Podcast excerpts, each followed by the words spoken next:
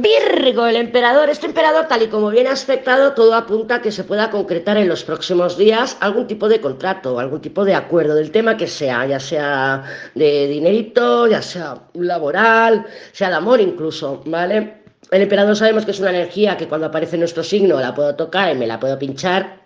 Si eres una chica, o te gustan los chicos, pues sí, de alguna manera se puede manifestar un emperador per se. Puede ser un jefe, pero bueno, hay como buen rollo, porque están mirando al Papa, entonces, por eso te digo que hay la, la posibilidad de concretar algún tipo de acuerdo, de contrato, verbal o escrito, pero bueno, con la justicia tan cerquita puede haber algún tipo de contrato escrito. Es una buena semana, pues para iniciar trámites o, o mmm, desarrollar trámites ya iniciados y temas así, ¿vale? Porque bueno, pues porque viene aspectado de esa manera.